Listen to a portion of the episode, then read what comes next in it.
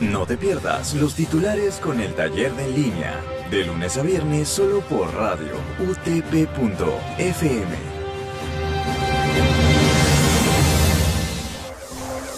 Buenos días radio oyentes, bienvenidos una vez más a los titulares por radio utp.fm. Siendo hoy miércoles 3 de marzo, estos son los titulares. Actualidad. Si no se trabaja, ¿de dónde sale? Reabren galerías y restaurantes de la Victoria cumpliendo protocolos. Un equipo de RPP Noticias realizó esta mañana un recorrido por el Girón Luna Pizarro y encontró que desde temprano las tiendas y puestos de venta de comida ya atienden al público. Política. Sagasti sobre iniciativa privada para compra de vacuna rusa Sputnik V. No está registrada.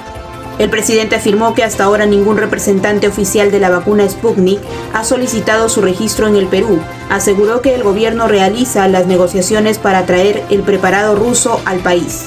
Locales. Delincuentes cargan y lanzan a piscina a fiscalizadores que los intervenían por colocarla en la vía pública. Los sujetos también le robaron sus pertenencias a uno de los trabajadores de la Municipalidad de Lima en el momento que los condujeron para lanzarlos a la piscina colocada en el Girón Gamarra.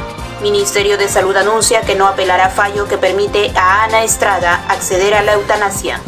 El Ministerio de Justicia informó a través del informe número 24-2021 de su Procuraduría Pública que no presentará una apelación contra la sentencia que permite a la ciudadana Ana Estrada acceder a una muerte asistida al tener una enfermedad degenerativa e incurable. Internacionales. Nueva York ensaya un pase COVID para que vacunados y negativos asistan a eventos. La identificación que es tanto física como digital, con la posibilidad de una aplicación móvil, ha sido bautizada como Exertion Pass y fue probada por primera vez durante un partido de baloncesto el pasado 27 de febrero en el centro de Barclays.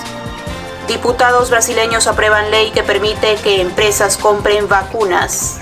La Cámara de Diputados de Brasil aprobó este martes un proyecto de ley que autoriza a los estados y municipios brasileños, así como a las empresas privadas del país, a comprar sus propias vacunas contra el coronavirus. Deporte.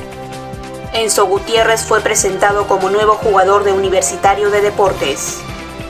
El atacante argentino llegó a nuestro país hace una semana y tras cumplir con la cuarentena obligatoria que exige el gobierno, fue presentado de manera oficial como jugador del equipo de ATE.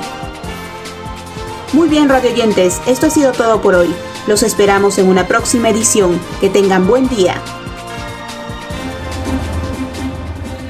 Y esto llega gracias a la Facultad de Ciencias de la Comunicación de la Universidad Tecnológica del Perú, UTP.